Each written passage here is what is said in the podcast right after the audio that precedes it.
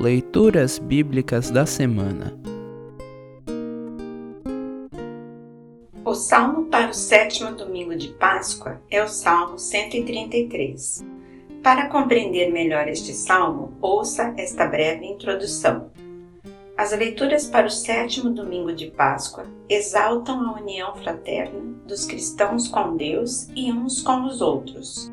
O Salmo 133 descreve esta união como um bom perfume que toma conta de um ambiente e o alegra, e como o orvalho que traz vida e esperança. Este salmo era cantado a caminho de Jerusalém quando o povo de Deus para lá se dirigia a fim de louvar a Deus e celebrar o perdão e a vida. Ouça agora o Salmo 133. Salmo 133, título União e Paz. Canção de Peregrinos de Davi. Como é bom e agradável que o povo de Deus viva unido como se todos fossem irmãos. É como o azeite perfumado sobre a cabeça de Arão, que desce pelas suas barbas e pela gola do seu manto sacerdotal.